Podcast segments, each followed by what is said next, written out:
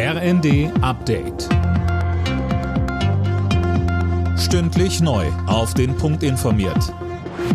Ich bin Alena Tribold. Nach dem Bodenpersonal versuchen nun auch die Piloten der Lufthansa höhere Gehälter durchzusetzen. Seit Mitternacht haben sie die Arbeit niedergelegt für 24 Stunden. Insgesamt sind fast 800 Verbindungen gestrichen worden. Betroffen sind rund 130.000 Passagiere. Die Lufthansa hat zwar ein neues Tarifangebot vorgelegt, 900 Euro mehr pro Monat für jeden Piloten. Die Pilotenvereinigung Cockpit fordert aber für dieses Jahr 5,5 Prozent mehr Geld und anschließend einen automatischen Inflationsausgleich. Ausgleich. Die an die Omikron-Variante angepassten Corona-Impfstoffe dürfen nun in der EU eingesetzt werden. Sie haben die Zulassung der Europäischen Arzneimittelbehörde bekommen.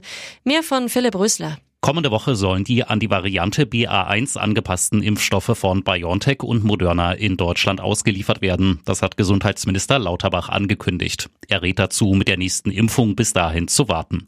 Momentan verbreiten sich aber vor allem die Varianten BA4 und 5. Auch gegen diese wurden schon neue Impfstoffe entwickelt. Sie sind in der EU aber noch nicht zugelassen. Die Ampelkoalition diskutiert weiter über das geplante dritte Entlastungspaket. Uneinig ist man sich etwa, was die Finanzierung angeht. Mehr von Imme Kasten. Um weitere Entlastungen bezahlen zu können, fordern SPD und Grüne eine Übergewinnsteuer für Unternehmen, die von den hohen Energiepreisen profitieren. Das lehnt die FDP allerdings ab. Einig ist man sich bisher lediglich, dass neue Entlastungen schnell bei den Menschen ankommen müssen. Die SPD spricht sich da beispielsweise für Direktzahlungen aus.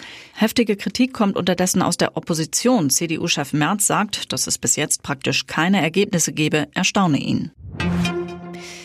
Atemwegserkrankungen wie Grippe oder Erkältungen haben zu einem Rekordstand bei den Krankmeldungen in Deutschland geführt.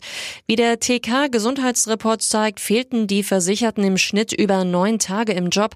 Corona-Infektionen spielten dabei nur eine untergeordnete Rolle. Alle Nachrichten auf rnd.de